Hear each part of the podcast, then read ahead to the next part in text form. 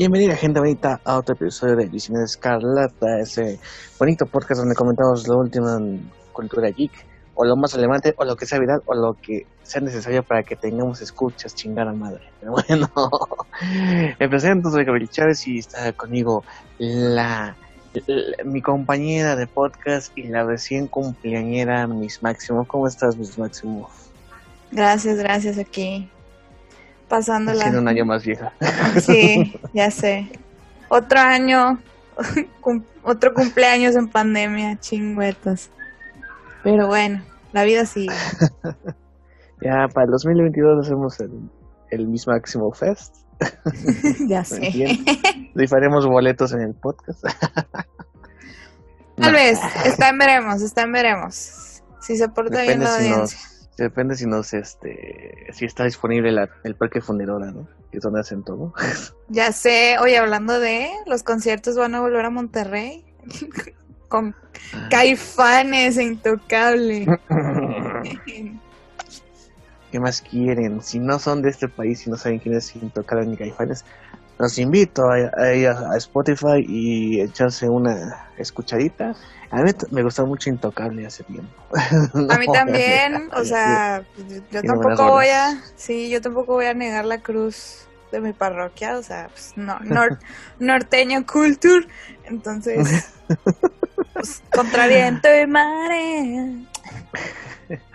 Ay, novelas. Pero Pero, bueno. eh, Sí, Les recordamos que rifamos pueden- conciertos, podemos rifar algún, alguna cena con alguno. y que paguen ustedes. Rifamos nuestra presencia, ustedes pagan.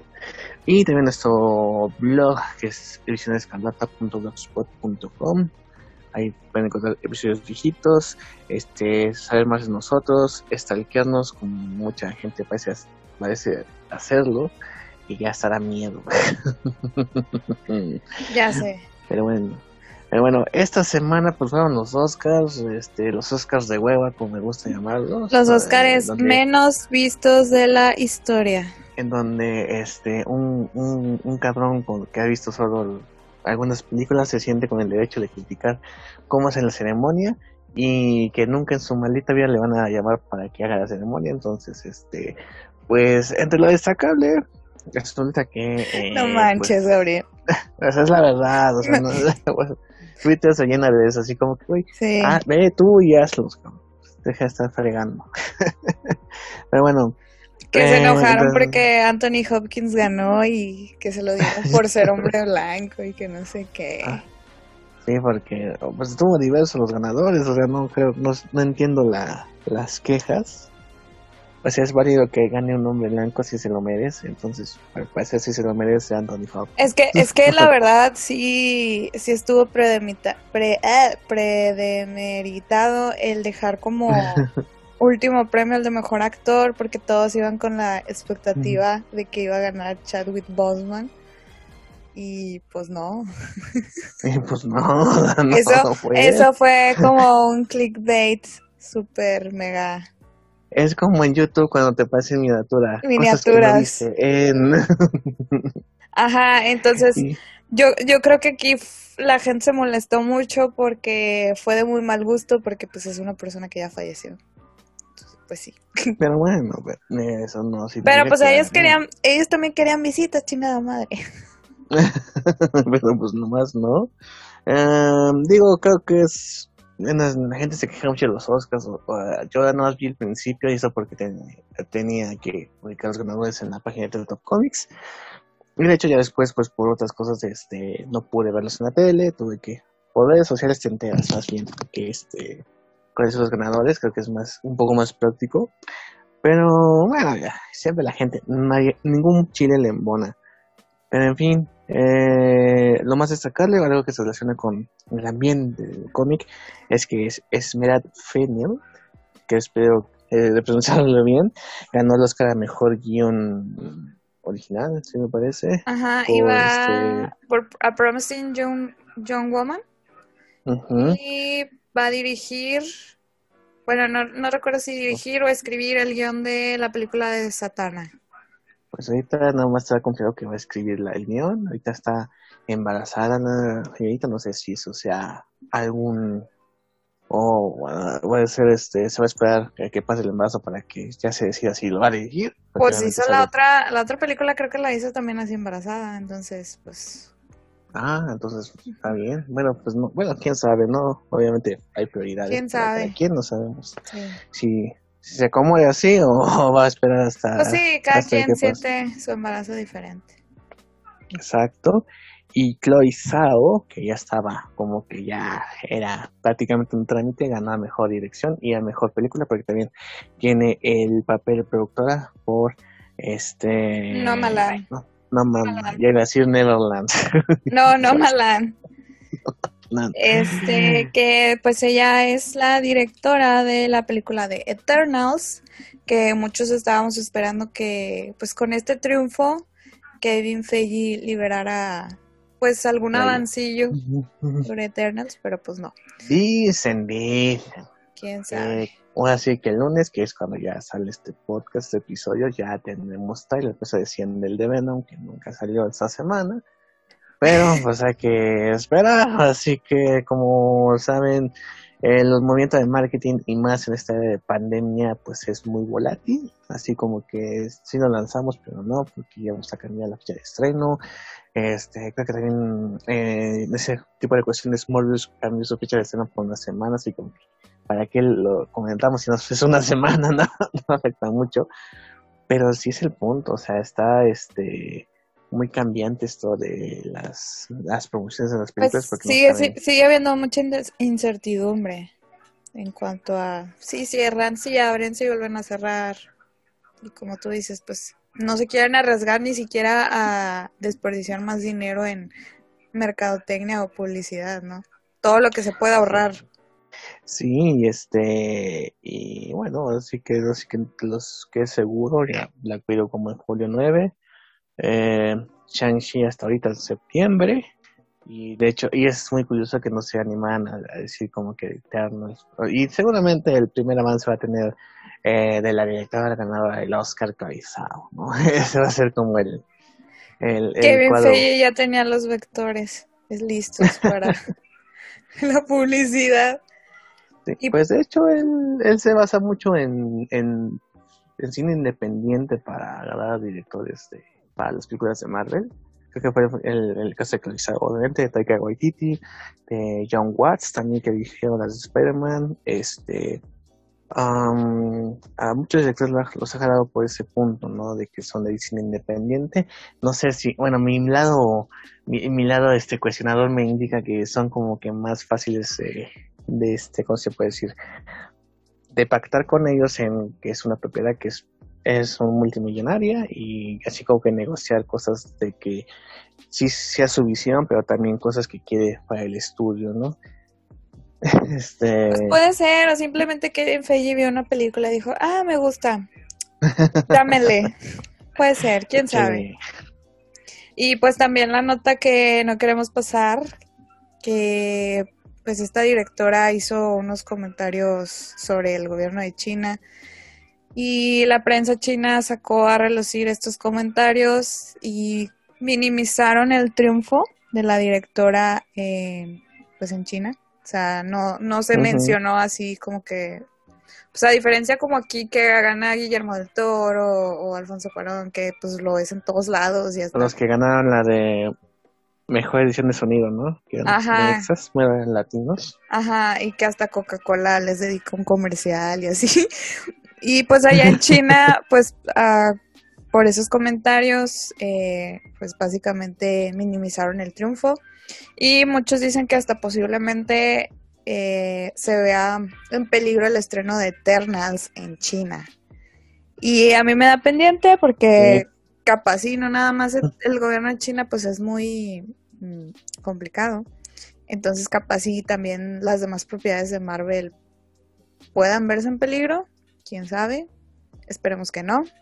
¿Por qué digo, pues, ¿por qué digo esperemos que no? Porque pues la economía mundial afecta ya a todo el mundo, entonces pues no sé. Bueno. Anyway. Además, China es un es un ataque importante, ¿no? Por eso hacen Shang-Chi, por eso este las de Marvel les va bien allá, por eso no sé por qué demonios cuando se estrena Avatar lo siguen viendo los chinos, ¿no? que nunca voy a, a, explicar. Y seguramente cuando se estrena Avatar 2 va a ser balón pedo de cosmos, no sé por qué chingas, pero lo va, a pasar, no sé por qué. Pero Yo creo que por los efectos especiales. No sé. Pues sí.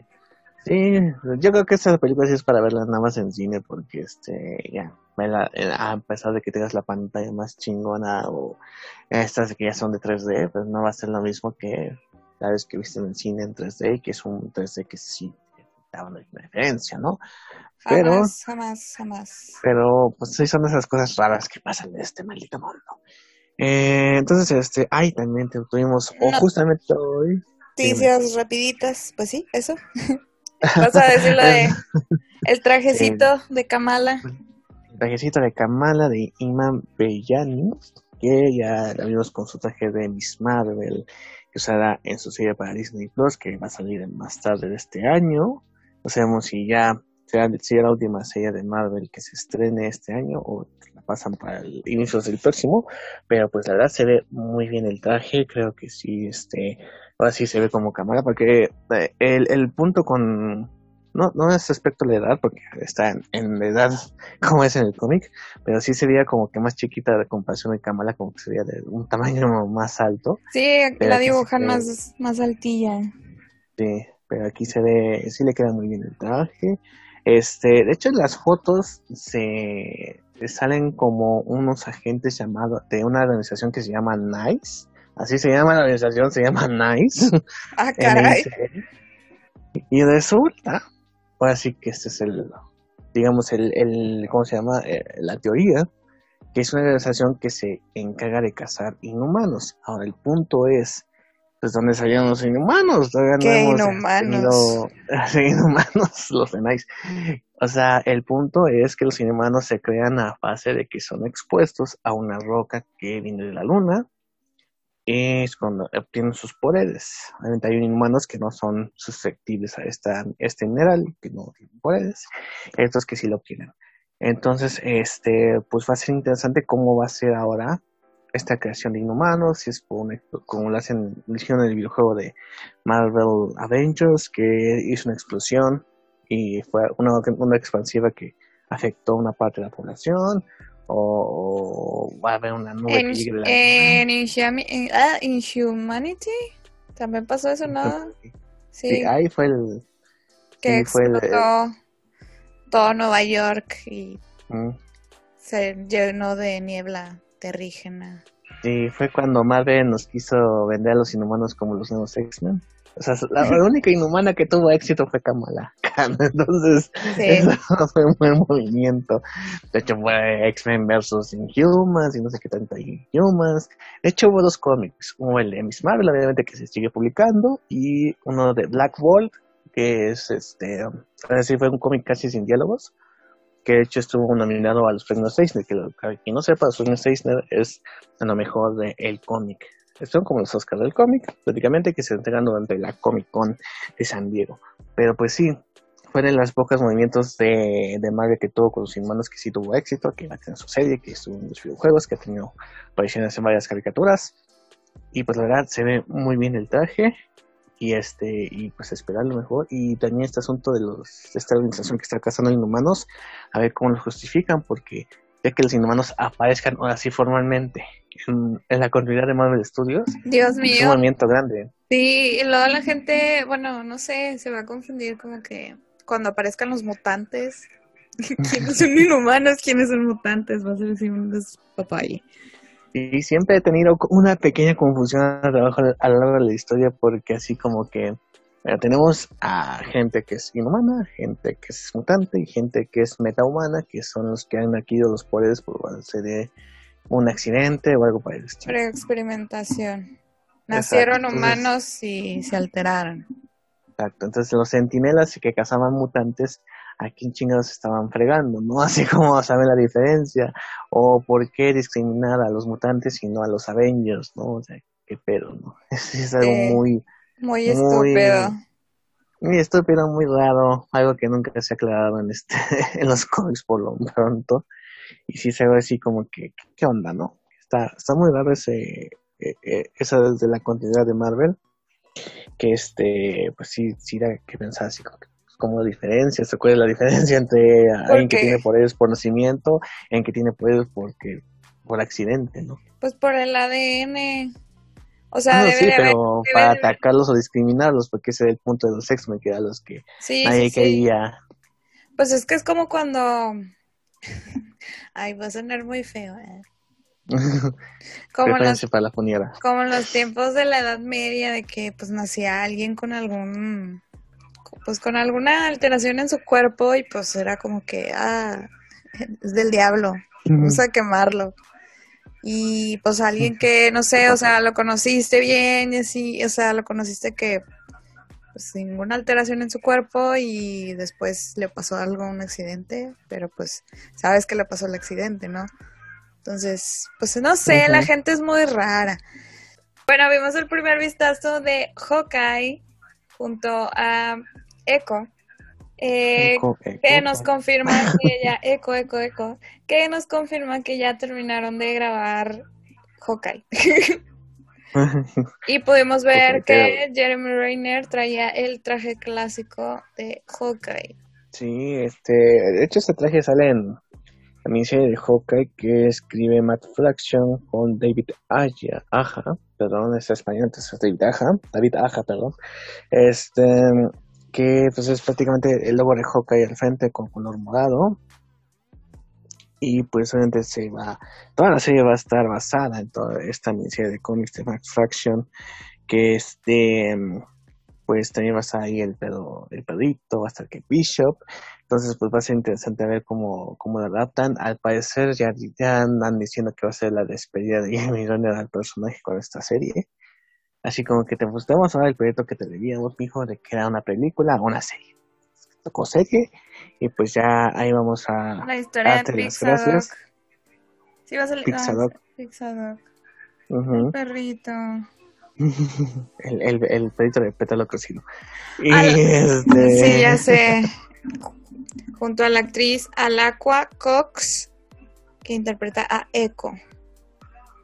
Ana Cox. ¿No será este familia de Charlie Cox? no creo. No creo. Eh, me comentaron que la chica es de ascendencia nativa americana. Se ve súper preciosa la, chavita, no sé. me encantó cómo se ve. Le tengo, es otra serie que espero mucho. De hecho es, creo que, le tengo creo que ella es este muda, ¿no? Sí, es eh, sordomoda. Bueno, realmente el término sordomodo no se debe de utilizar. El término correcto es discapacidad este, auditiva, o sordo. Sordo sí está, sí está admitido también dentro de la comunidad sorda. Pero la palabra sordo mudo no. No lo vayan a escuchar, ¿no? Se vayan a hacer. Qué feo eres. La palabra sordomudo no está admitido porque pues se supone que Ay, ya no me acuerdo por qué, pero no está admitido. bueno, no pueden hablar, no pueden oír. Comunicación de señas. Sí, por eso. lengua de señas.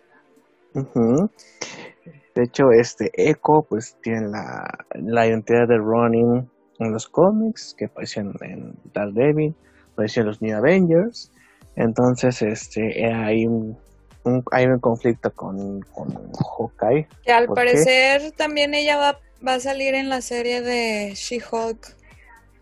Ah, Pues un pajarito me informó eso. A lo mejor mi pajarito está mal informado, pero pues eso me Voy a ser un, un discípulo de Punisher. pero sí, este, no, se me hace raro, pero pues, así que puede ser, o sea, se me hace raro de que Echo, que es un personaje muy serio y que con el, el área de Hawkeye puede servir más que en She-Hulk, que está donde tengo entendido va a ser, va a ser comedia. Pues quién sabe, no sé, todo puede pasar. WandaVision, WandaVision 2.0, no sé. Imagínate. Ralph Fumer está demandando a Señorita Máximo por meter a una bruja en su casa. Dice, ¿qué? ¿Qué? Ah. Este, bueno, y sí. Sí, sí, sí, porque Echo es como más un personaje tipo samurai. Pues sí, un Ronin es un samurai Un sin Ronin. maestro. Sí. Por último, eh, y por última noticia, eh, pues tenemos una imagen filtrada de Tatiana Maslany como Jennifer Walters, como si estuviera yo creo que en la prepa, en la secundaria. Este, como que va a ser una escena de flashback. Porque se, se ve, se ve chistosona. Con- Mm, Medio con- nerda, ¿no? sí, con brackets y así. Así me veía yo en la secundaria también. Que se hagan una idea, así se veía mis Max. Así me veía también. Sí, este. De hecho, eh, esta semana también eh, entrevistaron a Malcolm Spellman, que es el creador y guionista de Falcon and the Winter Soldier. Que, pues, obviamente, él les había dado la noticia de que iba a haber una Capitán América 4 con este güey escribiendo el guion. Y en las entrevistas diciendo, no, yo no sé nada. Así como Tatiana Maslany cuando le dijeron, ¿tú, tú eres hijo? No, yo tampoco sé nada. O sea, cuando a, los demás se filtra algo, les viene un, un ataque de, De nervios. de, de- Alzheimer, sí. de Alzheimer, así como que no, no sé, no sé nada. Rojo, azul, amarillo. Sí, casi, casi. Pero se supone que esa noticia del Capitán América lo, lo confirmaron medios. O sea, no fue como que una revista de tres pesos. O sea, lo confirmó The Hollywood Variety. Reporter, ¿no? Vari- Hollywood Reporter, Variety, O sea, IGN, o sea, Estamos hablando de medios grandes. O sea que incluso hasta nosotros como páginas pequeñas, a comparación de ellos, a comparación de ellos, los usamos también como fuentes de información, como citas, no Sí. sé. Entonces, pues es como extraño que digan que no, pero pues a lo mejor no es para librarse de la pregunta, así como que sí, ya, no de sé. qué va a tratar y que no sé qué, o pues no sé, se viene la Serpent Society. Imagínate. Quién sabe qué. Bueno, puede ser. A mí me gustaría verlo. No, no es cierto, no se crean, chavos. Ah, No. sí. Quién sabe.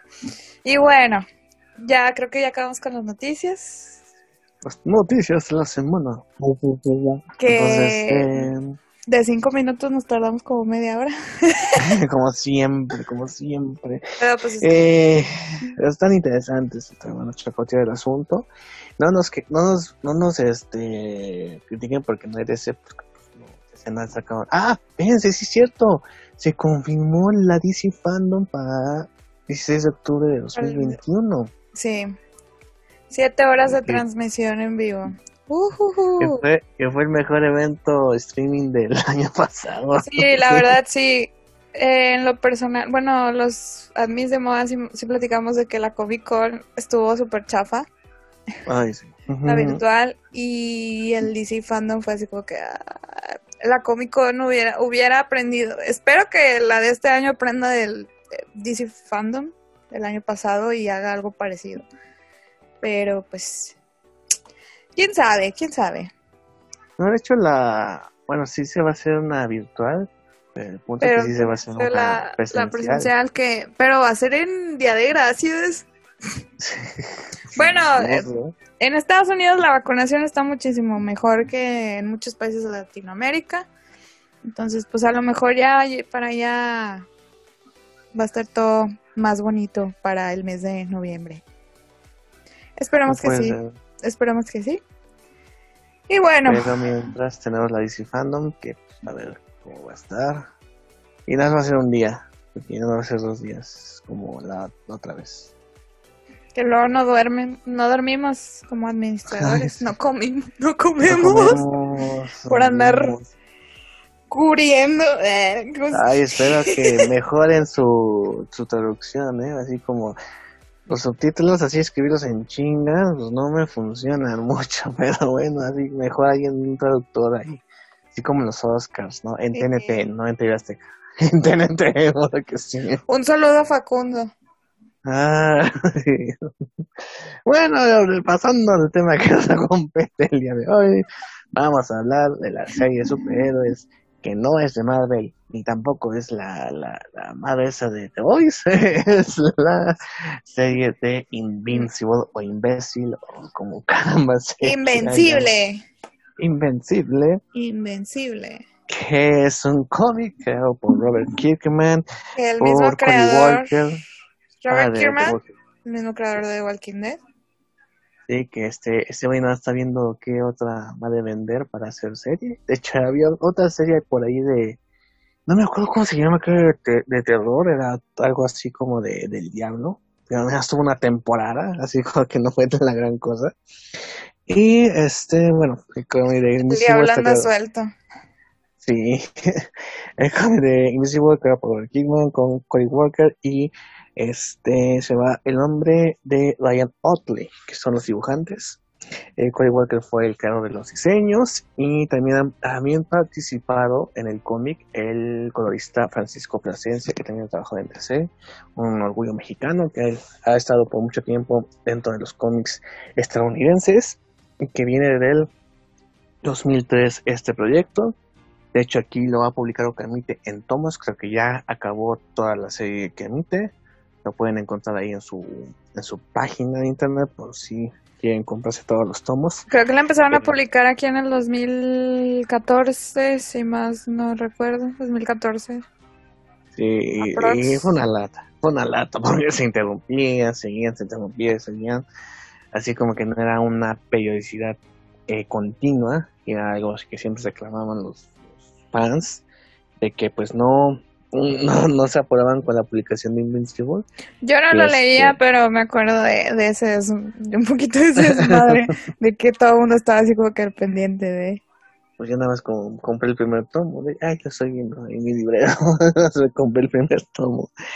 Este, pero sí, es esos cómics que, de esos independientes que todo el mundo quiere que, que se lean, que tienen que ser bastante em, reconocidos y que es engañoso porque realmente el estilo de dibujo que ha hecho es, muy, prácticamente una calca lo que usan en la serie de animación, el estilo de Ryan Otley este pues es como un despiste, ¿no? Porque tú dices, ah, pues es un cómic normal de superhéroes, ¿no? A lo mejor está bien, pero lo que cuando avanzan las páginas y cuando ves en la serie, pues trae una cantidad de gore increíble, así como que... Sí, güey, ¿qué se ve como, o sea, como hasta la paleta de colores se ve así como que súper feliz, súper alegre, súper es- esperanzador, pero nada más le avanzas y... Ay, Dios mío, ¿qué es esto? ¿Dónde está Dios? ¿Dónde está Dios? No, yo creo que este.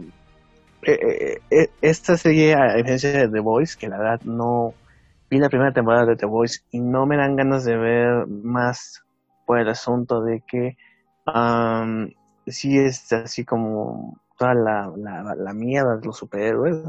Este, El héroe deconstruido. Sí, el considero que ya son, este, que fue un, un- tuvo su punto de auge al principio de los 2000, con este Boys, con otros cómics i- irrede- irredimible, incorruptible, que también tiene ese, ese mismo eh, temática del Superman malo. O sea, si el Superman fuera malo, hay muchas historias que están ahí que apenas la están viendo en otras adaptaciones, por ejemplo, Irredimible, ese mismo por- eh, asunto con, con Superman malo, y que este hecho eso lo escribe Mark Waid pero es el mismo tono no Superman malo que pasa que era bueno se, se convierte en malo. Y este y es algo que fue algo que fue un boom en su tiempo y que apenas pues está de regreso con esto de Justice con lo del Zack Snyder de Justice League Shot. Entonces este Pero creo que también esto pero- tiene que ver con... Ay, pues es que lamentablemente a, a la hora de adaptar cosas como que estamos atrasados en cuanto a la literatura y, y por eso eso de, pues no sé, se revivió con Injustice y todo. Platicando con unos amigos me decían, es que Injustice arruinó una generación porque ahora todo el mundo quiere un Superman malo. Es un buen punto. De hecho, este, ha, ha circulado por, por las redes sociales un artículo del New York no sé, el New York Times, creo.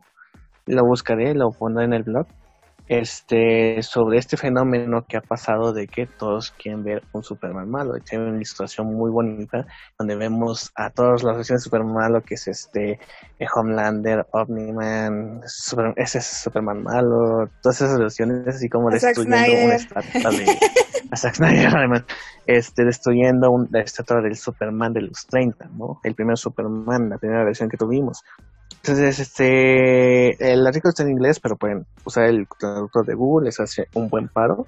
Y habla sobre eso, de que ya todas las generaciones quieren ver a este, al prototipo del superhéroe que fue Superman en los 30, como qué pasaría si alguien tuviera todo ese poder y lo usara para el bien, a lo quieren ver usándolo para el mal, que se vuelva loco, no sé qué, ese tipo de cosas, ¿no? Pues yo creo que viene como, bueno, como un el fenómeno, ay Dios mío, como como esta cuestión de decepción ante el mundo, como un reflejo, ¿no?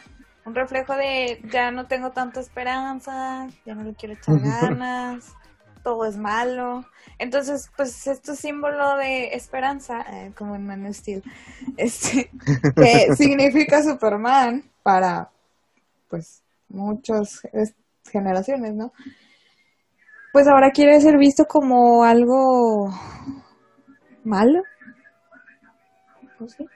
es, un fenómeno social muy bueno que estaría muy chido estudiarlo, ¿sabes qué le pienso? Es el punto de Superman. Es, y ha habido muchas historias en donde Superman se ve envuelto en todo lo que se ha convertido en la humanidad, en algo, una presión que siente ante la situación social, de las guerras, de la hambruna, de problemas que él no puede arreglar a pesar de sus poderes, a pesar de ser el ser más fuerte del mundo, pero que en un buen escritor lo lleva a recuperar esa confianza, a hacer ese favor de esperanza y que este sea eh, regrese a su camino del héroe, ¿no? Y eso, si lo hace un buen escritor, lo puede explotar muy bien. No digo que no se toquen esos temas dentro de una de un cómic Superman, que es algo que ya se ha hecho, que ha salido bien, pero no necesariamente tienes que hacerlo malo que ese es el punto, o sea, ya todo se está volcando a que, ah, es que es malo y es que ya no puede soportar la presión, o sea, a muchos seres pasa eso, ese tipo de inflexión, a Spider-Man le ha pasado, aquí en Invincible vemos ese punto también de, de que a veces la presión de la humanidad de orillas ya no quiere saber más sobre el tema del héroe y aún así quiere combatir por la tierra, ¿no? Entonces ese punto es el, ese es el chiste de los superhéroes, que a pesar de todo eso siguen adelante. A pesar de que los critiquen por ser afroamericanos y usar un escudo, alguien que era eh, güero y ojo azul, sigan adelante a pesar de eso, que no les importa lo que digan los demás y no les importa qué tan mal vaya el mundo, sino que quieren hacer lo mejor para ese mundo.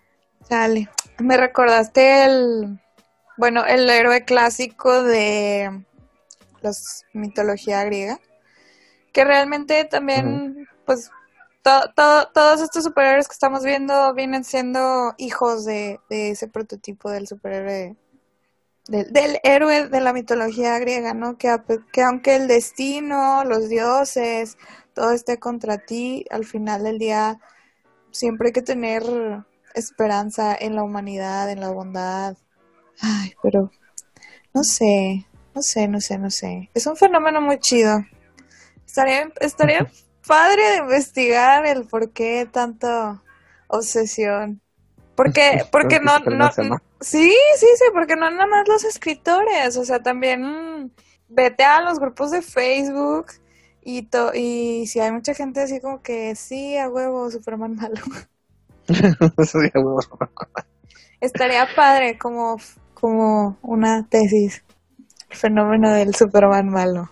Sí, es algo así como que eh, es increíble toda la cantidad de bienes que tenemos que, que han echado por la, casi se friega la humanidad o que sí se han fregado la humanidad y a pesar de eso quieren ver un Superman malo, ¿no? O otros quieren que hagan, que todas las figuras sean como el Joker, ¿no? O sea, o sea, que no, no sé cuál es la admiración por esa no digo que no sean este necesarias las historias donde pues no necesariamente gane el bien no yo creo que a lo mejor también por querer ver todo blanco o negro O sea, de todo extremista. O sea, de que no puede ser alguien totalmente bueno y alguien no puede ser totalmente malo. No sé.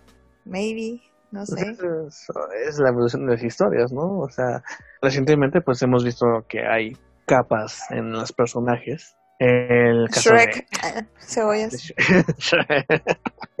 Ay, qué referencia. Eh, comentamos con Carly Morgan en la serie, ¿no? Que decía, pues obviamente, si no es, es alguien que se está volviendo mala poco a poco, o sea, no tiene malas intenciones, entre comillas. o sea, para el, mm, digamos, su plan final no es que, no es matar por matar, sino que esas muertes signifiquen algo para los demás, que puedan este, mejorar la vida de los la gente que ha sido afectada por diferentes leyes y por el asunto del blip. Pero, por ejemplo, en esta serie sí vemos a un güey que es malo, malo. o que tiene su versión de, de hacer el bien es totalmente algo retorcido, como Pero- sería en el Doctor Doom. Pero básicamente es como supremacía blanca, ¿no? Sí, O sea, totalmente. Es, es como digo- Sot si hubiera venido a la Tierra en lugar de él. Ajá, ajá. Exactamente. Este, de hecho, los últimos dos, tres capítulos de Invisible, no sé pronunciarlo, de Invencible. Invencible, este, me recordó mucho Men- Man of Steel. De, de, sí, o sea, de, de que hubiera pasado así como si Sod hubiese llegado.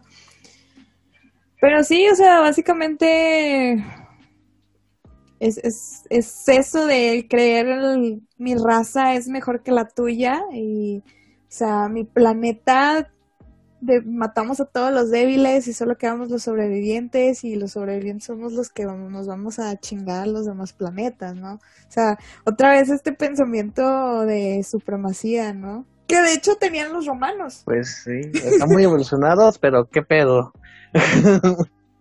Exacto, o sea, que no, sí, o Qué horrible, sea, no sé. Imagínate que llegue alguien y, y diga que somos perritos para ellos. una mascota. Para abundar en, en los créditos, que acredita aquí en ese. O sea, Invincible, eh, de ocho capítulos, basado en el cómic de Robert Kirkman, Cory Walker y Ryan Otley, con producción ejecutiva de Seth Rogen y Evan Goldberg, Sandra Oh, como Deborah Grayson, la mamá de Mark. Tenemos a Steven Yeun como Mark Grayson. A Jake el Simmons. nominado Steven Young. Sí, sí.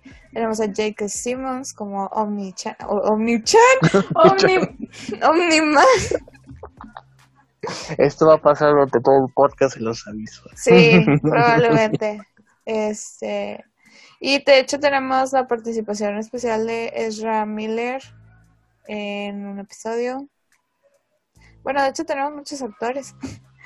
A Gillian, ¿eh? a Gillian Jacobs como esta Eva, Eva Tomic. Tenemos a Sassy Beats como Amber, ¿o cómo se llama?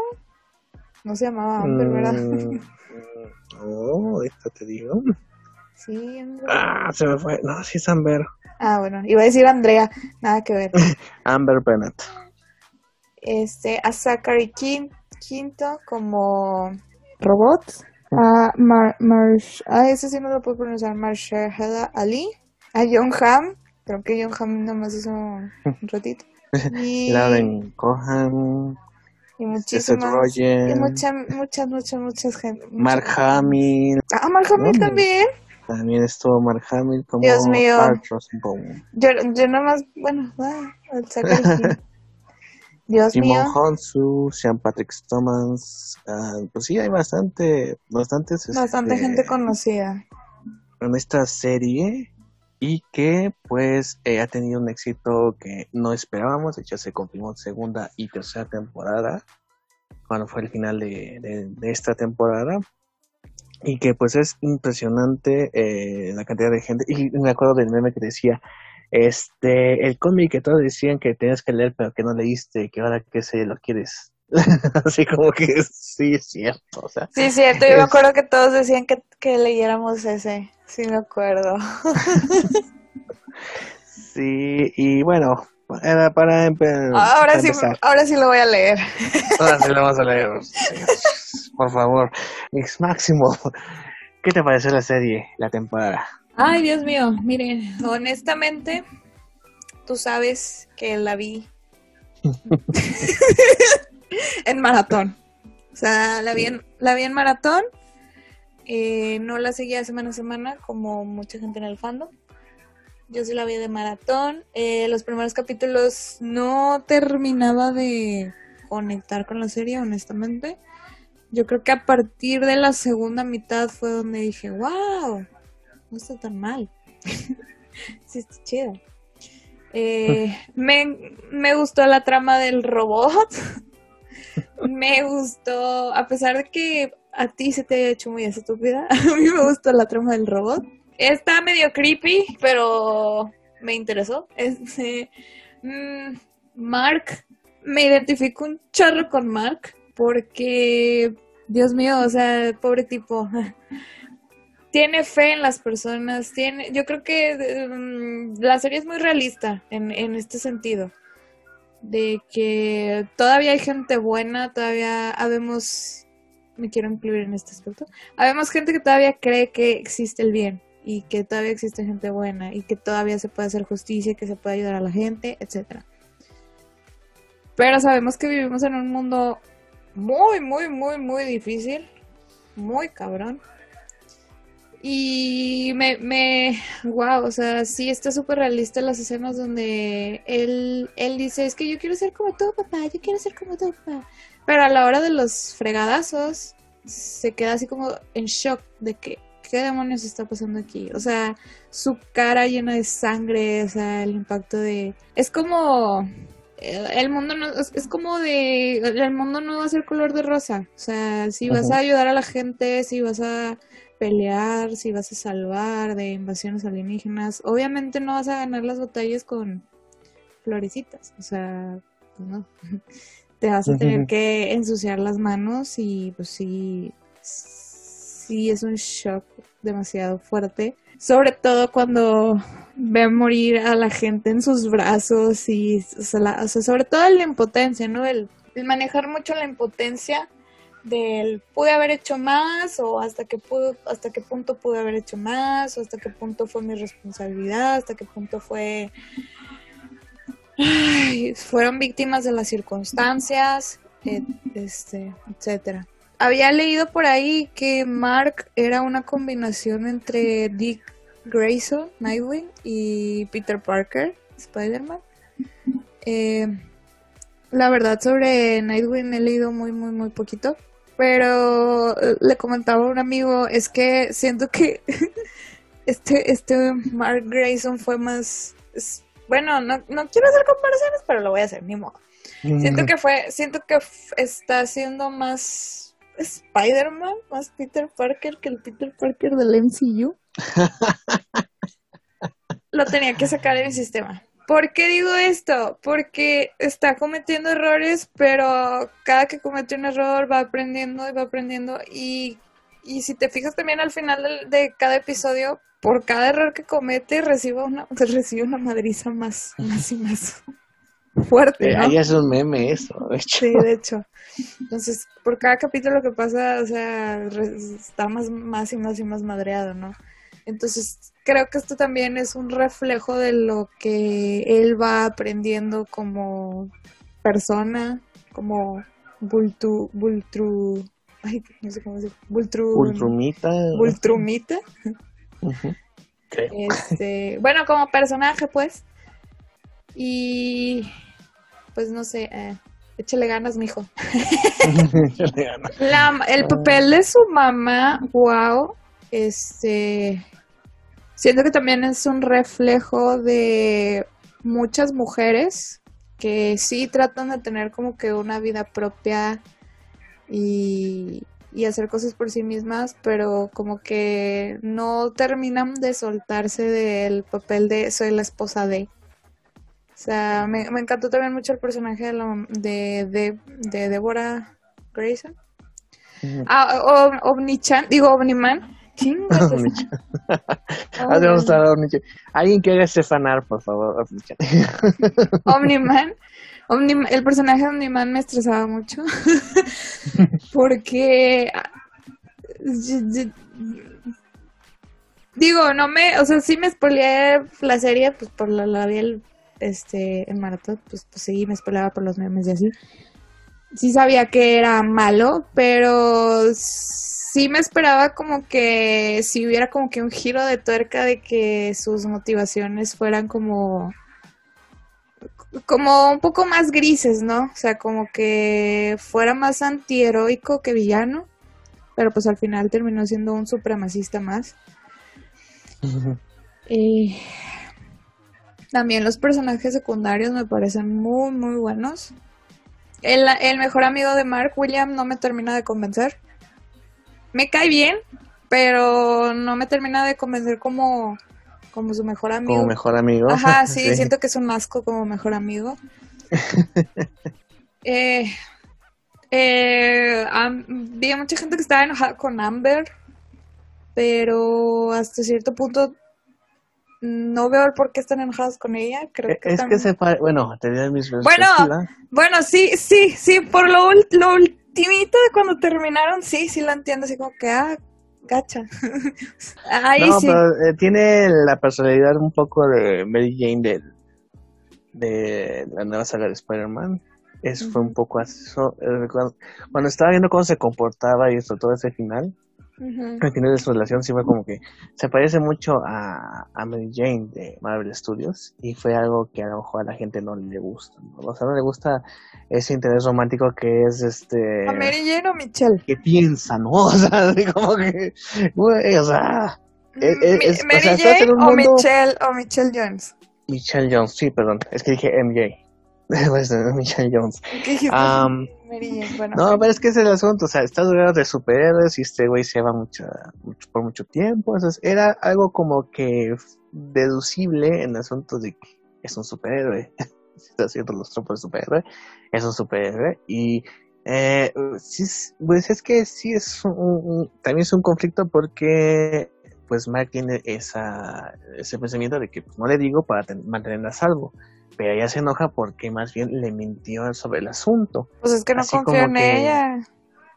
No, Pero- pero... pero yo también justifiqué a Mark porque pues yo también, si yo estuviera en el lugar de Mark, yo tampoco le hubiera dicho, la verdad. Pues sí, es un punto Pero, pero no entiendo tan, sí, a, a la chica, o sea, no me parece un mal personaje, me cayó bien. Ah, no. Este, obviamente yo quiero que termine, que termine y pues ya medio me spoileé que se iba a terminar con, ya no entendí cómo se llama. Perdón, chicos. Ups, ups. O sea, sabemos que hay spoilers aquí, pero vamos a ver de la primera temporada. Ay, bueno, borras eso. hasta chido, madre, hasta chido editar esto.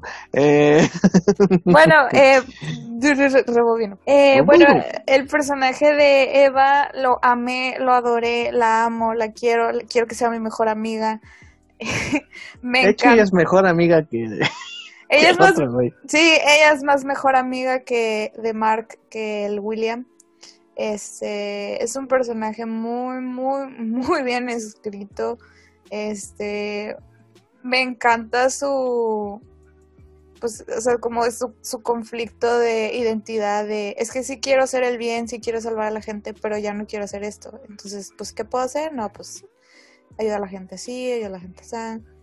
Me encantó su personaje, la amé, la super amé. Y Sí, creo que es el personaje con, con existe, tiene más el asunto de superhéroe, que ella sabe cómo, qué, qué significa llevar ese, ese manto, que a pesar de todo lo que le ha pasado con su familia, eh, pinche papá bien machista, por cierto. Ay, este, sí, sí. esa escena sí es incómoda de ver, digo, güey, no mames, o sea, eh, puede alterar las Quiero que partículas. te cases y tengas hijos. Es lo mejor para ti. Que sabe lo que le hacen su propio equipo, así como que no mames, se pasan de verga, en serio. Sí, ya Y a sé. pesar de eso, ah, me sacudo todo y a la verga, voy a hacer esto por mí misma. Y, y de hecho, lo que dice este Mark al, al, final, ¿no? Tiene el corazón así como que pues, tú querías deshacerte de todo, pero sí, pero ella toma acción a, pesar de eso, o sea, se deshace todo lo que la, le implicaba un obstáculo, pero toma acción y ves una escena en donde se, eh, se encarga de poder reparar lo que está en sus posibilidades, ¿no? Este, apagar incendios, eh, reactivar la tierra para siembra, todo lo que ella puede hacer, lo hace un día. Y es así como que, así enfriega, ¿no? Y otro día, vamos. Claro, y, y Mark, es que Mark siento que todavía se autosabotea un chorro. Sí. Demasiado, se autosabotea demasiado. Este, yo creo que el, el, capítulo donde más notamos eso es en el de, ay, en el que van al, al campus este de la universidad. Y que el amigo le pide ayuda y el vato lo ignora completamente por irse con la otra morra. Y cuando está ahí delante de la morra, no hace tampoco nada, o sea, es como que no solucionas ni un problema ni el otro, o sea, andas valiendo. Sí, sí, sí, sí, sí, o sea, todavía si hubiera ido con ella y lo hubiera solucionado, va, o sea, está bien, tu vida personal, elegiste tu vida personal, válido, pero no solucionas ni una cosa y no solucionas la otra. Mar, Marquitos todavía está como muy, pues sí, se autosabotea el muchachito. Ay, qué horrible. y bueno, también el diseño de esta Eva atómica, Atomic Eve, ah, no sé cómo se Atomic Eve. Atomic Eve. También es como un homenaje entre Bárbara Gordon y Mary Jane. sí, cierto, sí, es una combinación bien, bien, bien curiosa ahí. De hecho, había una, una polémica por el diseño de Atom Eve que no estoy seguro cuál fue. Creo que tiene que ver con el logo. Pero ah, la verdad, ahí sí no, no identifiqué bien cuál era la polémica de, eso. Dicen que lo van a arreglar cuando se hace la segunda temporada. Pero así como que vi el cómic, vi la edición del caricatura y no, no tiene diferencia. No sé a qué se refieren. Creo que eh, lo que sí llego a percibir es que en los cómics a, Atomic Eve es como un poco más, este, como que más gordita. O sea, aquí fue como estéticamente como superheroína. Como Barbie. En el cómic es un poco, ajá, sí, en el cómic pues sí tiene, digamos, un cuerpo más natural. Que a lo mejor sería ese sería el asunto con, con la controversia que hubo por ahí, ¿no? Con la polémica, pues sí, pudiera ser. Aparte, ella sí siento que es como más de todos los personajes de superhéroes, siento que pues ella es la más real y la más, la que es más ella misma, porque todos los demás como que, pues sí, somos superhéroes y ya, pero no son ellos, no sé.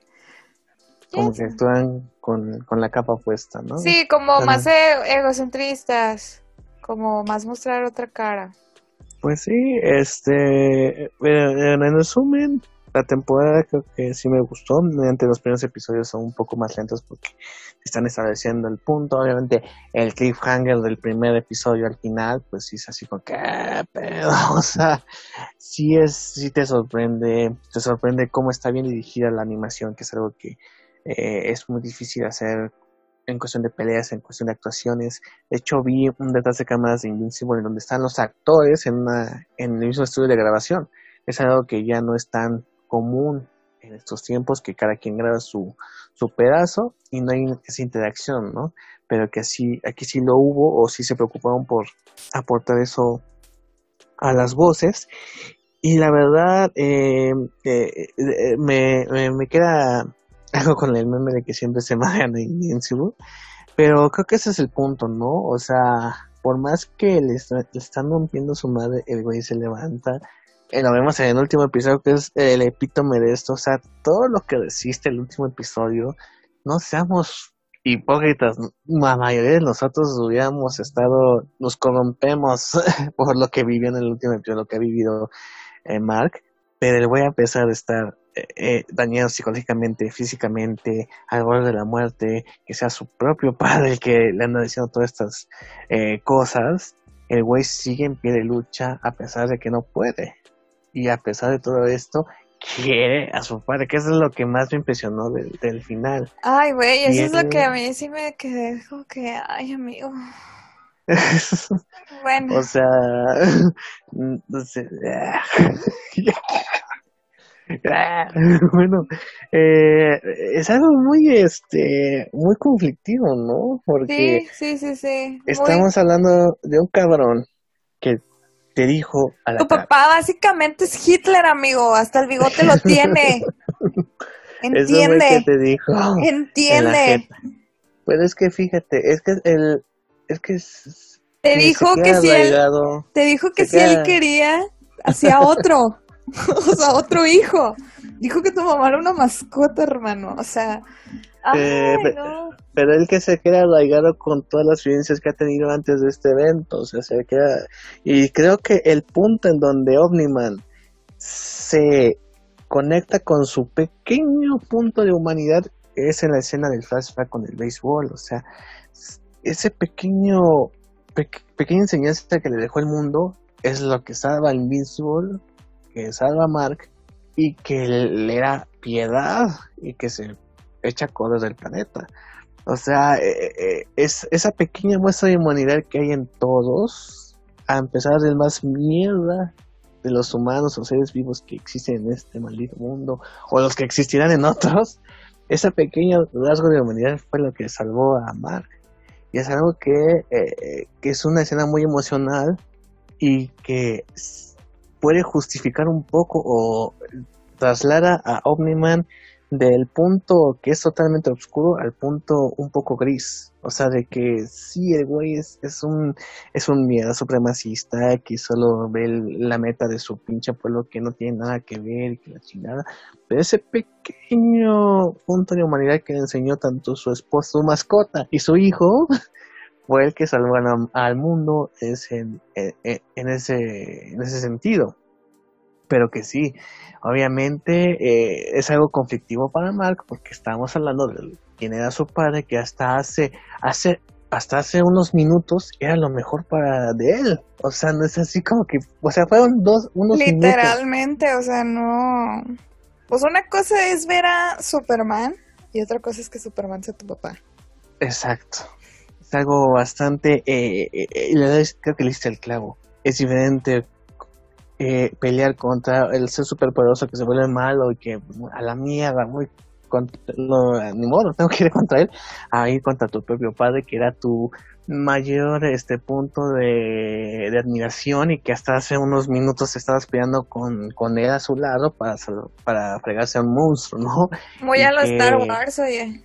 También. Sí, pero aquí es, eh, y de hecho, esa escena, o sea, lo que implica esa, esa pelea, entre comillas, digamos, porque obviamente van, van con Mark de una manera in- in- in- inimaginable, este, todo lo que hace Omniman, carajo, o sea, te quedas boquiabierto y a pesar de ser animación, lo hacen de una manera bastante cruda, bastante real, o juegan con la imaginación Yo de cómo sería esto.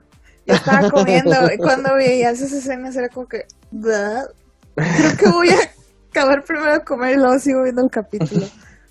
Sí, porque la cantidad de sangre, la cantidad de muerte, fíjate lo que pasa cuando los super- superhéroes este, combaten en la ciudad. Hay bajas, hay muertes muy grotescas. en la Algo del que- tren. Algo que Man of. Steel les valió piso, pero bueno. Este, Pues por eso te digo que me recordó mucho menos. No, lo del brazo, que nada más le quedó el brazo. que pues, estaba la señora agarrándole y ya nada más quedaba el bracito. No, qué horrible. Y la hija, pues, que también murió ahí, ¿no? O sea, o sea, no sé, no se escatima aquí en censura. Creo que nada más en lo sexual, porque cuando Sí. engañan a eh, Atomic Eve, no lo muestran tal cual, así como que en lo sexual no vamos a, a- a tocar ese punto para poder explayarnos en todo lo que es lo sangriento.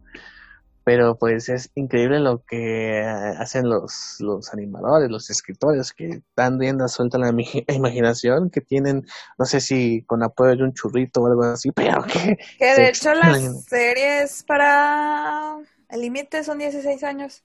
De 16 años hacia arriba. Bueno, aquí en Amazon te parece B15, ¿no? Pero es, esa es la clasificación de vida para Latinoamérica, digamos. Pero pues sí, y bueno, así que lleno de estos personajes, por ejemplo, de robots, que te digo que se me hace, o sea, pues no digo que esté mala, pero no tiene el impacto que yo hubiera querido. O sea, um, resulta que robot es un personaje que se encarga de hacer los nuevos guardianes después de que Omniman se encarga de fregarse a los otros. Eh, pero, o sea, su motivación es por Chica Monstruo, que es una, bueno, digamos que es alguien que se convierte en monstruo, una que resulta que cada vez que se convierte en monstruo le van reduciendo Se hace la más edad. joven. A la Benjamin Button. Eh. Exacto. Oye, Y pero que, fíjate que Ajá. yo pensé que él iba a terminar siendo malo. O sea, yo sentía que apuntaba que iba a ser un villano, que Robot se iba a convertir en villano. Y no, o sea, terminó siendo un chico enamorado, el chico de las poesías. que sí, pero no. O sea, o sea, liberas a los cabrones de la- casa para que tengan un nuevo cuerpo. Como, es para impresionar a la chica. A huevo, a huevo. Pero él no es simple, ¿no? Él no es simple. no manches, pero sí, o sea, Es que es como la historia paralela, ¿no? De la historia de, en ese universo, de la historia del equipo y la historia de Mark. ¿no? de hecho son muchos, muchas historias, porque mm, también es el asunto de la investigación que hay respecto a la muerte de los guardianes, ¿no? Que, ahí aparece un, un, este, ¿cómo se llama?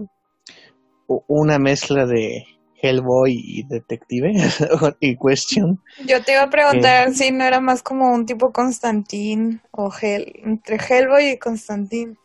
Pues sí, pues, mm, pues sí, técnicamente, o sea, es un Hellboy en Constantine que se dedica a investigar por su cuenta el asunto del, de la de la muerte de los guardianes y por otro lado está ¿cómo se llama? Sis, Sisu, Cecil. Sisu, Cecil. Sisu, em, que pues es este, digamos que es la organización que se encarga de los temas de superhéroes y que también está por su lado Es como Ah, Nick. Fury, un Nick Más Fury o más o menos. más o menos. que me gusta. De hecho, es el personaje que más me gustó.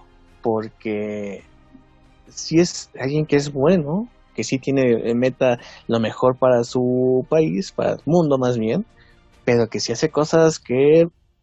Así como que, güey, qué pedo contigo, ¿no? Son bastante cuestionables, como sería un Nick Fury. Que, No, y luego el vato, el de los robots, que contrató al de los robots. así como que, qué verga, güey, ¿qué te pasa? Así como que, ah, esto es muy útil para mí, ¿no? Y todo su puto ejército de zombies. No mames, güey. Ay, pero se me va el nombre del, del, de su mano derecha. Donald. Su muerte, Donald, su muerte, no mames. Digo que no, porque se murió ese güey. Fue un honor servir con usted. Sí. Mi madre, ¿no? Me gustan esos personajes, así como que son Sí, él también, pero sí. A mí me Me gustó más el personaje de Donald que el. Sí, porque es como el, el, el Godín que siempre llega temprano, que termina sus reportes a tiempo, o sea, que siempre está al servicio de... El de empleado del mes. El empleado del mes, él es el emple- empleado del año, ¿no?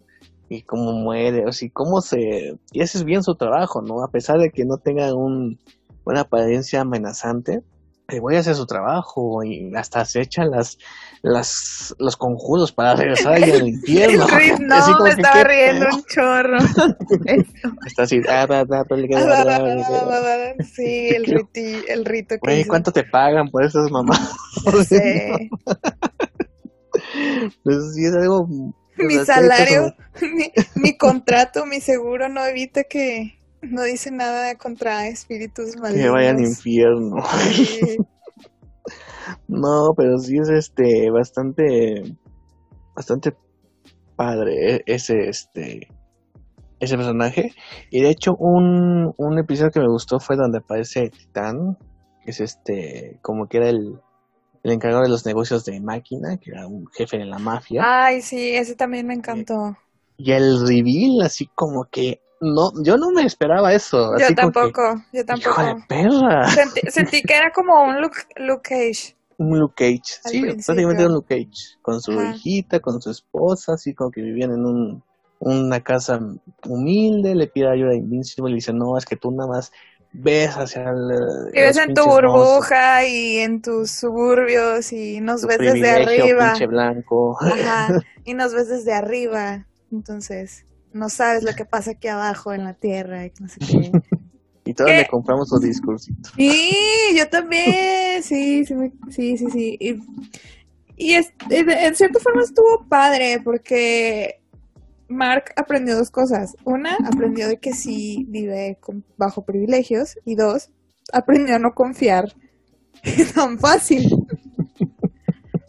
Sí, así como el de que nada se hizo todo esto para ser el nuevo líder de la mafia. Dices, qué pena con este cabrón, ¿no? O sea, la verdad, este, a pesar de que te mostraron como que sí tenía algo de corazón, sí lo tiene porque tiene el, asunto de su familia, pero pues el güey quiere, la ambición también está por ahí, ¿no? pues es, que creo que al final, a lo mejor no va a ser tanto como, pues como su, como Machine, va a ser como más un antihéroe, ¿no?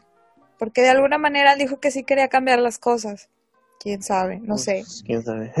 Quién sabe. Así como que nada más este no dañen a la gente. Bueno, a mí sí me dio la impresión de que va a ser más como un antihéroe. espero no equivocarme. Pero bueno, ¿qué otro qué te parecieron los villanos? Un chingo. Así como que. Bueno, vamos a dejarlo. ¿Cuál, ¿Cuál fue el que más te gustó y cuál fue el que menos te gustó? Pues me, gustó más. Uh, es que. Eh, pues es que el asunto de Omni-Man es un este villano que lo van construyendo poco a poco. Aparte, siento que es un punto y aparte. Sí, o sea, tiene su propio storyline y así como que. O sea, ¿con qué huevos puede hacer para pretender ser esposo, pretender ser padre, pretender ser superhéroe, pretender ser amigo.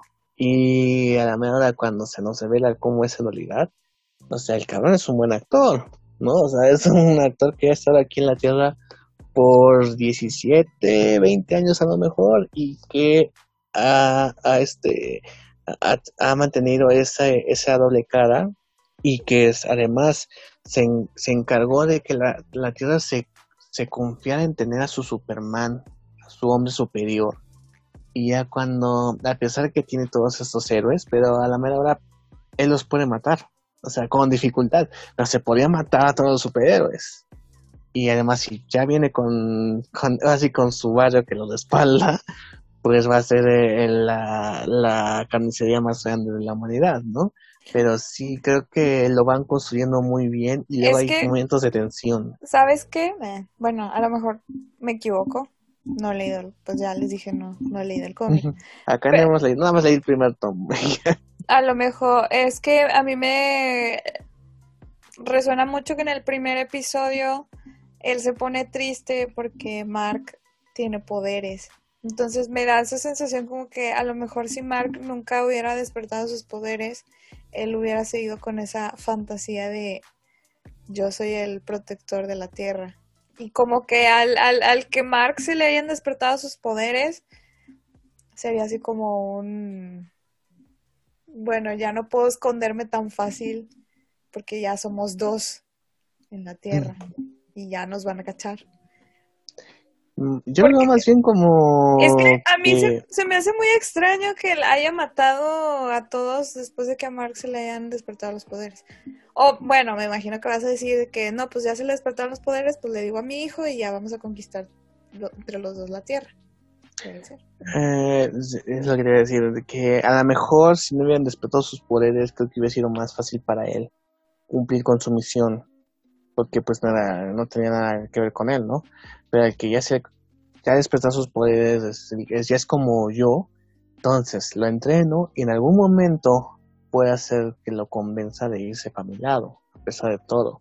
Y es el asunto que ya le pega a, a, a Nolan de que, eh, pues a lo mejor si no hubiera tenido poderes, pues, se desmarca de este cabrón y hubiera tenido a otro güey, como decía al, final, pero pues al final eh, tiene tiene más en común, es, es la persona que tiene más en común de todo el mundo, a pesar que tuvo su esposa que que es como una mascota para él, pero pues, es el que, tiene más relación con él en el planeta, y que al final sí le pega cuando, además de que le da una nariz, pero sí le pega en el corazón o en sus sentimientos de que este desde que sí es su hijo y que sí es una parte de él. A lo mejor este el asunto es que si no hubiera tenido sus poderes, hubiera seguido con su plan y los hubiera visto como a los dos como mascotas, pero a él no lo ve como mascota, ella lo ve como algo más. Y es a lo mejor lo que es en su psique de que pues con él hubiera, hubiera sido chingón compartir porque somos superiores los dos. Somos, a los, nosotros somos más que todo este maldito planeta. Únete a mí y gobernaremos la galaxia. Exactamente. El prototipo de Darth Vader y lo que es Skywalker es lo mismo. Entonces ahí está el, el asunto, te digo.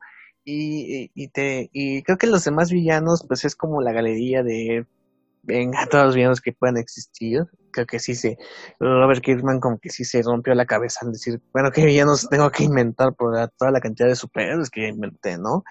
Este, o sea, a unos como Starro, también en Marte, que también va a tener sus grandes implicaciones en el futuro. Estoy esperando esa trama.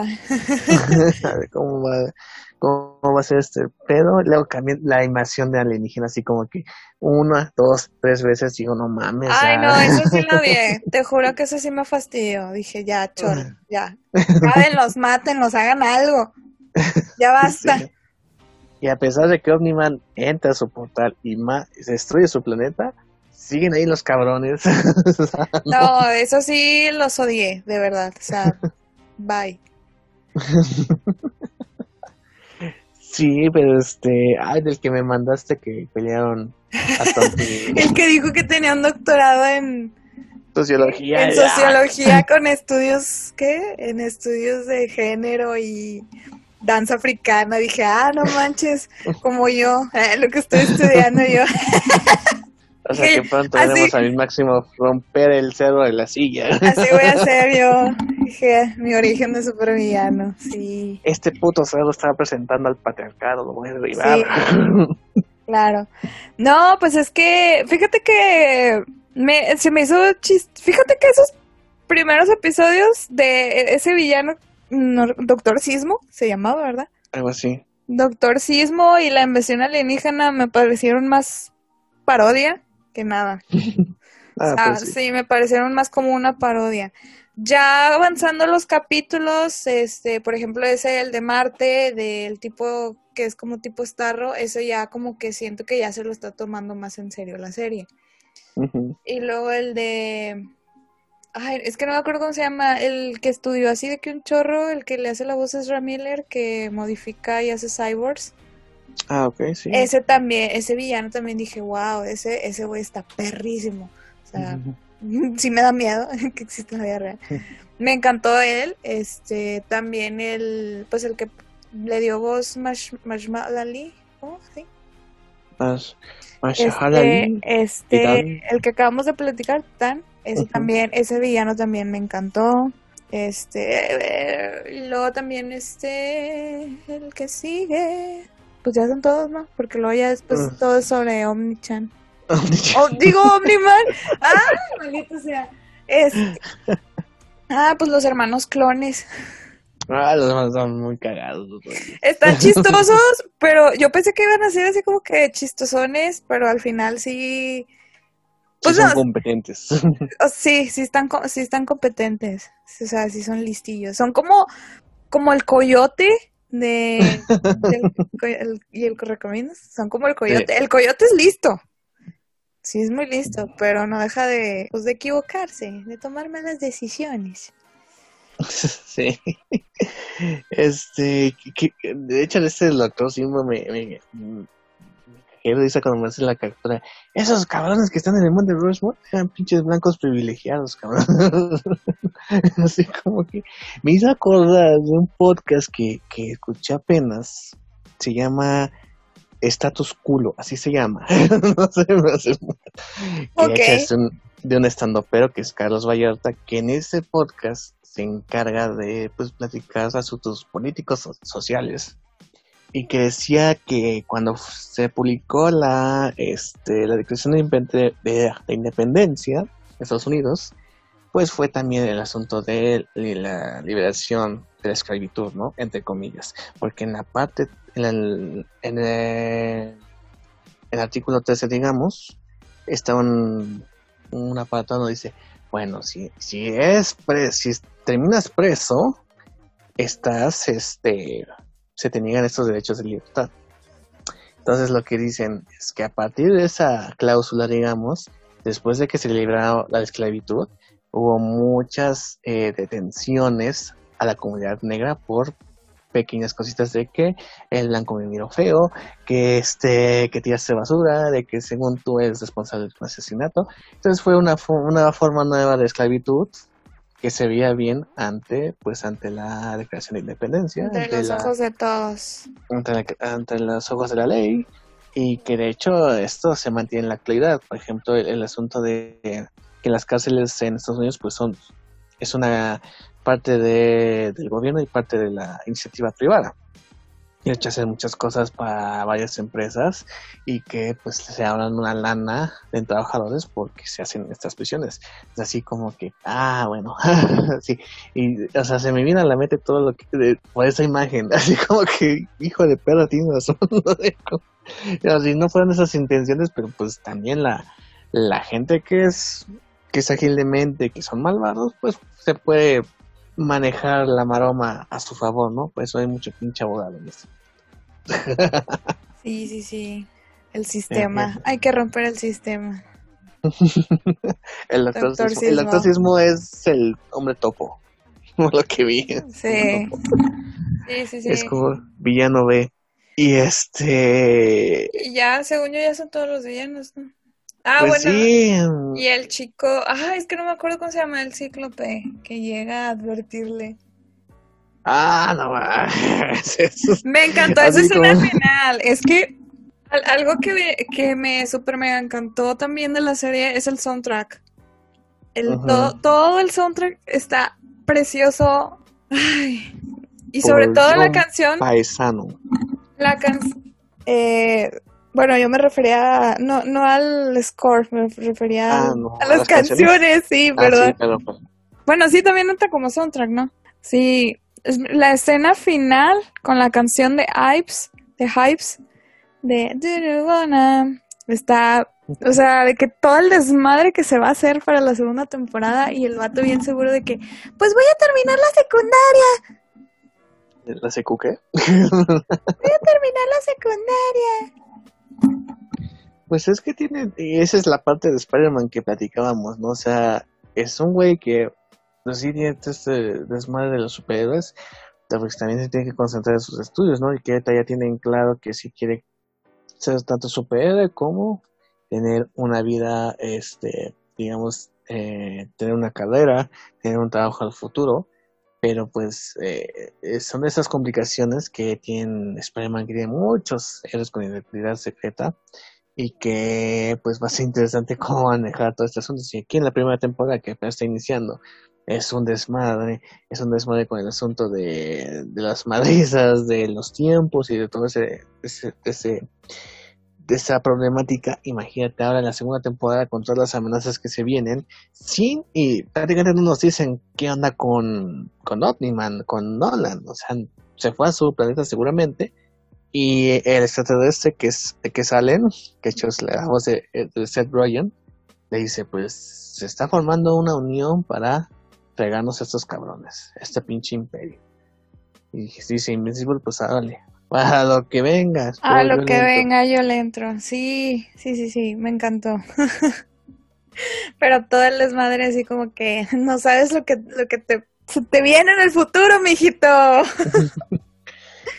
Estamos contigo, que, que Dios te bendiga. sí, y esa canción de Hypes, de Hypes, les recomiendo mucho esa banda, de Hypes está chidísima. Yo tuve la oportunidad, les presumo, de escucharlos en el Pal Norte en vivo.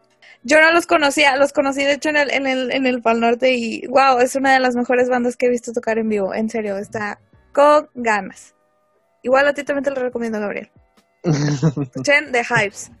Eh, el, el, grupo o ir para el norte. El grupo, el grupo, escuchen The Hypes. Yo no soy de ir a, a, este, a festivales de música, ¿eh? Me. El grupo, escucha de Hives, está muy, muy bueno.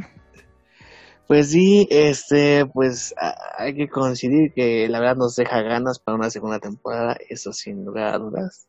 Será bastante larga la espera, pero este, pues a esperar, así que entre que nos esperamos con los demás tomos de Invincible o este, o esperar hasta la serie, pero que si deja ganas, deja ganas, nos deja picados con lo que va a pasar con Mark Grayson, con el asunto de Omniman y este, y, tienes razón, con, creo que sí, de los personajes más que aguantan más, bueno, no putizas, ¿no? Pero sí putizas emocionales, es la, el personaje de Sandra Oh, que sí dices, pues, este, o sea, o sea, toda la, lo que ha vivido con el pendiente de que su esposo era un superhéroe y las implicaciones que tenía eso. Luego, cuando se entera que está embarazada, ¿qué implicaciones tendría si, si el hijo saldría bien o, qué onda, no? Porque pues, no sabíamos. Eh, ve lo que se educar a Nolan como ser humano, este, ya conocer sus poderes, el asunto de los tiempos, sea, que los dos son superhéroes, que luego con esta escena donde ya el eh, Mark se, ya tiene sus poderes y que se cree así como que, a ver, deténme, castígame. Y cuando ah, sí, Y ella, y ella le baja los huevos. Pinche huerco a ver, mugroso. A ver, pendejo, relájate, ¿no? Sí. Así es Bájale, una buena escena. tu mamá, sí, sí, me quedé así como que, ah, ¿qué te pasa, huerco? Estúpido. no le hables así a tu madre.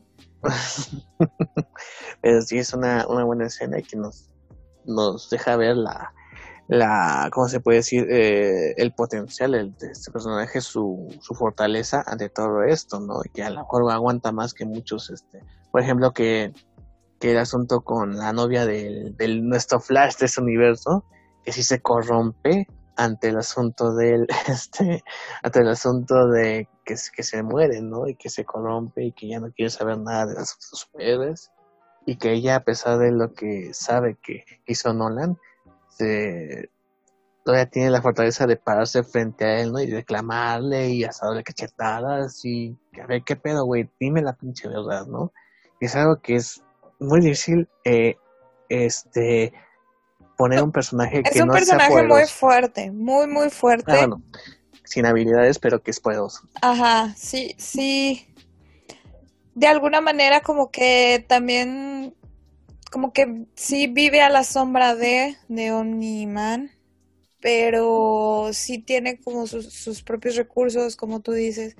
Y pues le va a tocar más fuerte, pues por, porque básicamente ella, ahora sí que ella es la verdadera mentora de Mark. No tanto su, no tanto Omni-chan, o sea, que es la chingada. Este, no no, Sí, sí. No tanto el... Ay, su mamá es la que viene siendo la mentora, su, su Yoda con Luke, la que le da consejos, la que le está diciendo qué hacer, la que le está diciendo, este... Ahora sí que orientarlo a que tome sus propias decisiones, a, a, enseñarle de que sea responsable, ¿sí? Y aquí Mark pues aprende a putas. Sí, sí, sí, sí. O sea, sí, y... Se, autosabotea mucho el muchacho, pero... Pero al final yo creo que sí aprende la lección. Bueno, quiero creer que sí aprende la lección. a putazos, a madrizas, a putizas jamás vistas en la historia de las series superhéroes. Pero esperemos que sí aprendan, ¿no? Porque sí, digo, güey, ¿cómo te levantas de eso? Pero en fin, creo que, este, que no podemos decir más de, de imbécil, digo, de invincible. imbécil. imbécil, sí. Pero que imbécil es el pinche Omniman. Pero bueno. Um, ¿Qué nos podemos decir? Este, pues sí, eh, eh, algo que sí me, me llamó mucho la atención es cómo va eh, increciendo las la de la serie porque fue una serie como que es una serie de superhéroes no pues ya sabes eh, lo mismo de siempre pero va subiendo de tono, subiendo la el interés de la gente y que pasó con, no hizo con Falcon and the Winter Soldier, ¿no? Que fueron unas series que se emitieron al mismo tiempo, de hecho, y que siempre era el asunto de, bueno, ya va a ser viernes de, la serie de Disney Plus y la serie de, Amazon, ¿no? Entonces sí es este interesante cómo va eh, la gente de no saber nada de este personaje a prácticamente ser tan fans y que de hecho Invincible ha sido de los este, cómics más vendidos en formato de, eh, de compilados este y, que la verdad creo que también se ha visto últimamente con, con la serie de la serie que para más pues ha sido algo que le ha beneficiado bastante y solo esperemos porque son 144 números que son que es Invincible. Creo que va a haber reediciones próximamente. Me imagino que va a haber reediciones próximamente por la serie. Por la serie, sí. De hecho, hay como ómnibus y tomos muy anchos, ¿no? Este, The Walking Dead creo que también fue por esos, este, terminó por esos números. Esperemos que no caiga lo que siempre cae en las series de, basadas en, en propiedades de Robert Kirkman que pues los alargan demasiado y ya la gente va perdiendo interés por, sus productos, ¿no? Que es algo que es un pecado que a este escritor. Fíjate que no, no creo porque, ah, mi teoría, porque siento que el formato que le están dando y, por, por Amazon, a lo mejor se van, se van a copiar, no, no digo que se copien, pero sí que van a agarrar como el formato similar que están haciendo con The Voice que son poquitos capítulos por cada temporada. Veremos, porque también The Voice fue para allá, ¿eh? Así como que... Ah, Ay, pero no creo, yo no creo que vaya a haber como, no sé, siete temporadas de The Voice. Bueno. ah, tenemos dudas nuestras jetas. Ah. ¿Quién sabe? No sé. Con que no sea Grey's Anatomy, por favor. La temporada número 23. De todos muertos. De, Invencible. de imbécil. ¿Quién sabe? No sé. Bueno, ahorita solamente tenemos confirmadas tres temporadas. Ya. A ver, ¿qué pasa? ¿A qué temporada dices ya, ya se la mamaron? A las cinco. A las cinco. Si acaba en una cuatro temporada, tú feliz. Un, hasta, hasta la quinta y ya ya. Sí, más no. O sea, 40 capítulos y ya. Vámonos sí. sí, la verdad, sí. Es un buen número. Sí, porque sí, sí. Si hacen lo mismo que nosotros propiedades, así como que. Ay, Dios. Bueno, Walking Dead son de 22 episodios cada temporada, ¿no? Así como que también. no es tanto. Pues es que con la animación siento que se puede jugar más fácil con la narrativa, jugar con la narrativa de mm, mejor manera. No, sé. no he estudiado guionismo. No guionismo, ni animación, ni, animación, ni nada. Solo... solo brujería. Solo brujería. Literatura. No, Solo... solamente eso. Pero, pues, no sé, o sea, yo, yo es, es lo que me gustó, de hecho, fíjate, de Invencible. Que siento que, que el haber hecho. ¿De qué te ríes? De que, la, ah. que el haber hecho esta serie en animación y no en un live action se pudo trabajar mejor la cuestión del gore. Espérate, que están, está en pláticas la versión en live action. Hay planes para eso. ¿Qué? ¿No? ¿Qué? sí, o sea, hay planes para el live action. No sé cómo le hagan ahí. Relájense, espérense. ¿Por, qué siempre la gente quiere volar antes de caminar? O sea, primero tienes que aprender a gatear. Bueno, está bien. Pero sí, está ese proyecto de live action. No sé cómo le hagan, porque obviamente ya tienes el bagaje de la serie no decían a continuación, porque sería una un error tomar un live action desde el inicio. Para mí sería un error, porque estás tendrías que abarcar en una película el asunto de los 144 números, en donde yo no sé si en el 144 se resuelve el asunto de Omni-Man, pero pues si es así, en una película, nada más vean lo que le pasó a Shyamalan con lo del Avatar, el último muestra del aire, que en una temporada se, se hizo una película y pues no le quedó para